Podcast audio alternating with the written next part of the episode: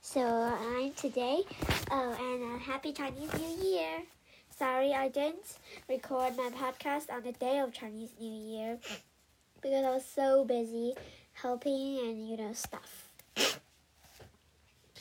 So let me tell you about my beautiful Chinese New Year.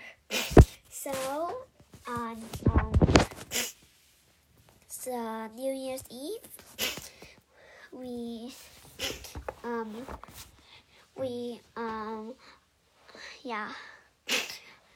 First uh, on the morning we went to learn piano and when we got back we ate hamburgers for noon meal. And then my father started to prepare. My mother started clean. And i was all busy planning the very lovely like little party that we we three were going to have tonight. Then so after so around 6 p.m we set off for our beautiful chinese new year dinner. There was um there there was uh, a fish head with shredded pickled chili. And there was baked uh, mutton. And there was uh, i think yeah there was a special plates. There were special honey roast meats and um, special non-fatty uh, sausages, and another was of abalone and shrimp. And uh, I think there was. Uh, let me think for a moment. Yeah, and there was the uh, there was the octopus chicken soup. There was the special uh, beef tomato soup. Uh, that's six now, and the final one is the vegetable, which is uh, lettuce, cooked lettuce. And after we ate, we went to see the fireworks at our south gate of our neighborhood, and after that, we washed our we yeah we took a bath and we were really careful and so around 8:30 p.m. we settled up for our beautiful little party. First, I asked my parents and me special question about 2022 and and about what they plan to have for New Year re- resolution in 2023. That was great. And after that, we just after that, um, I gave a little paper rabbit to them. It was 2D, and it was uh, there's a very beautiful uh, little rabbit painting on the floor, on the, uh, on the door of my room, and I and I drew the rabbits in the same style as the rabbits on the painting are, and I drew them with rabbit ears, but on the face I listed each each of the features of them, and it was brilliant, brilliant. And after that, was very good happened, we went on to, you guessed it, playing cards. We shuffled and dealt and played and whatever, and it was very good. I love this kind of game.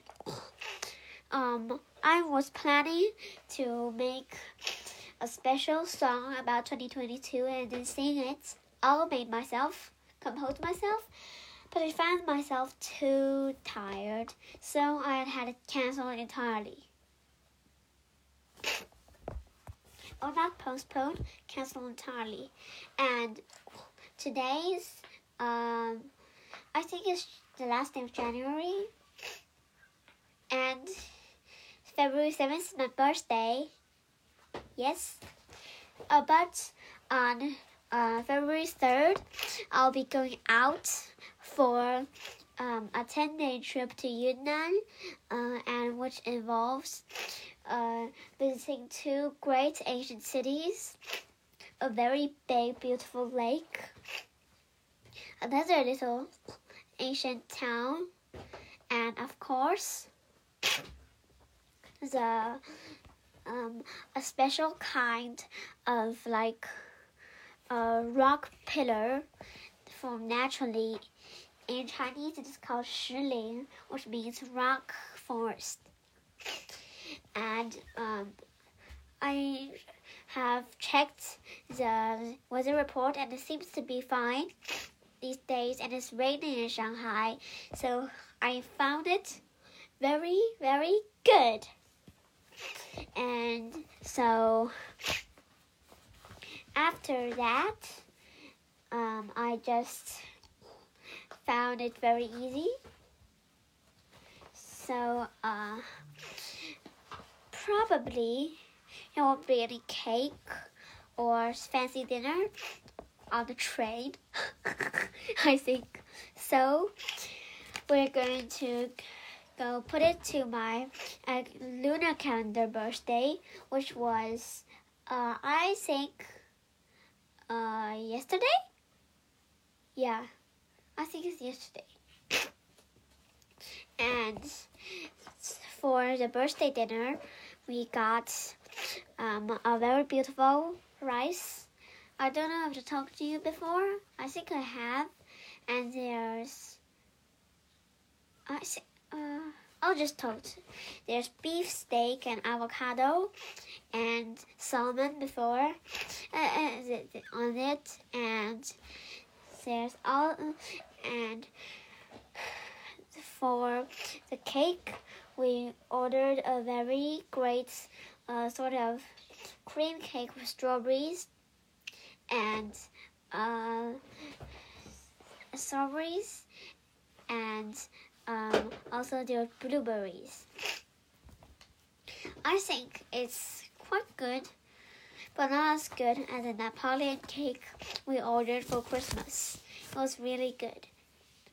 Because personally, I like blueberries because they're good for your eyes, but I find them very, very sour when it comes to eating blueberries from outside. The blueberries that my family prepares are always sweet. I don't know why. If you sell blueberries at my family has advice, please don't be unhappy. Yeah, please don't be unhappy.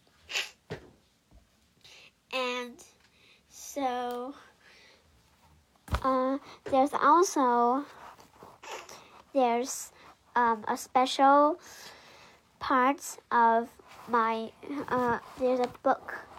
This book is called uh, 沿季风的方向, which in English translated to chasing the direction of the monsoon. It is written by a Chinese writer, Liu Zichao, and okay, I love it. It's talking about uh, Southeastern Asia and India. Okay, and there's let me see. There's one I really like. Uh, okay, so it's here. So okay. 旅长家在村子最高处，从这里能看见其他人家的房子，全都歪歪扭扭， 有用木板搭的，也有用竹子建的。他们占据着茫茫大山的一角，外面的世界遥远的如同另一个星球。正是那大山阻隔了他们，也是这大山保住了他们。他们拒绝文化，拒绝现代文明，在他们自一自成一体的小世界里，依然保留着只属于自己的幸福和恐惧。每当满月时分，他们围绕着篝火唱歌、跳舞、喝包谷酒、抽鸦片，然后做爱生育。在二十一世纪还能维持这样的生活，无论怎么说，都算是个奇迹。OK，this one um, is called um, so this means the chief house is at the top of the village and there you can see the other houses from there which are all very unstable. Some uh, are made of bamboo and some are made of wood. They take up a small corner of a very big mountain and and the world outside is very far far like another planet this mountain this, um and this mountain uh like isolates them and this also this mountain uh, protects them. They they refuse civilization. They refuse modern day things, and they in their own little world. They're still the the happiness and fear that belongs to themselves. Every time the full moon rises, they build a big bonfire and they they sing and dance around it. They drink special beer and they have and they smoke cigarettes. And then they uh, uh, I think it means uh, and then they fall in love and have babies. In the 21st century, it is very it is very strange to still have this kind of of special living. I think it is strange. And this and um I also have something that's very strange. I'll read it to you in Chinese. 爱尼人拥有一套现代文明的代替品，比如他们没有牙刷和牙膏，但每家都一捆新粘树叶。他们把树叶塞到嘴里咀嚼，这红色的汁液据说能起到保护牙齿的作用。尽尽管这也让每个人都成了血盆大口。This means this um this tribe has a spe a special alternative for modern technology. Be for example, they don't have toothbrush and toothpaste, but every family will have a fresh load of leaves. They put the leaves in their mouths and chew it, and their red juice. They and they think the red juice can protect their teeth although the, although this has let all of the people have blood colored teeth. This is very strange. Right? And so um it is enough for this. And I'm also going to tell you I'm already learning how to pack my own luggage. Uh, so we so um the big and the big um suitcase which is full of clothes and stuff like that um is full now, and the little suitcase hadn't been full, full, filled yet because it's uh, because the little suitcase holds uh, all the down coats, and we won't be putting on the down coats until we, we actually come to that day.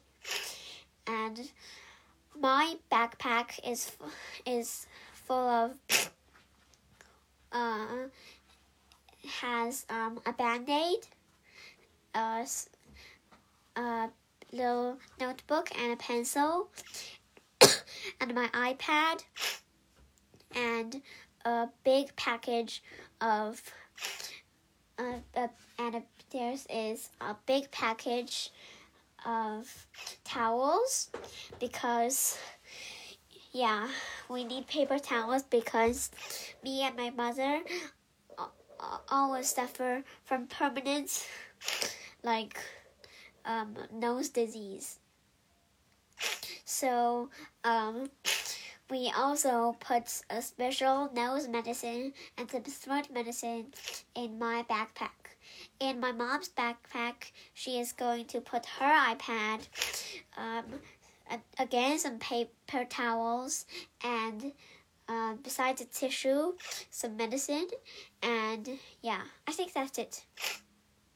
And we are going to travel to Yunnan, and I'm very happy about that.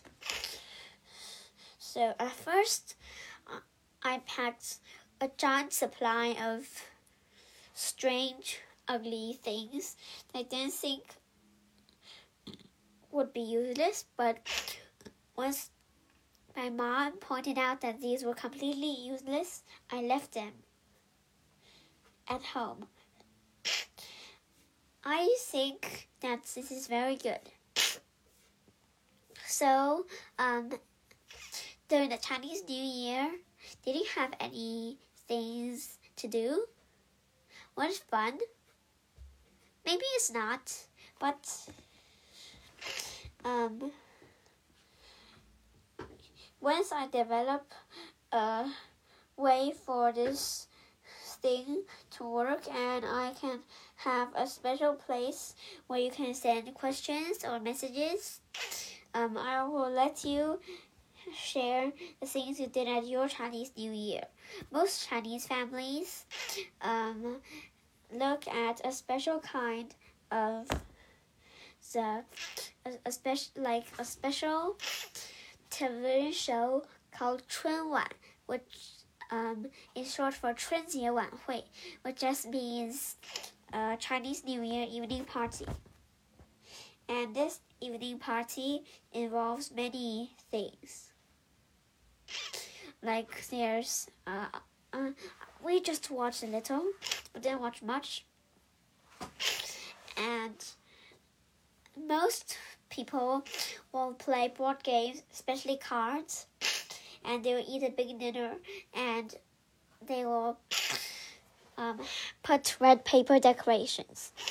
We ourselves had five full or like joyful um, stickers, and we also have many, uh, like many little um, cards, and we have a big box, um, and there are fake flowers in it, and all kinds of golden branches, and on it we um, we hang special kinds of things, and it is called a futon or um, a joy bucket.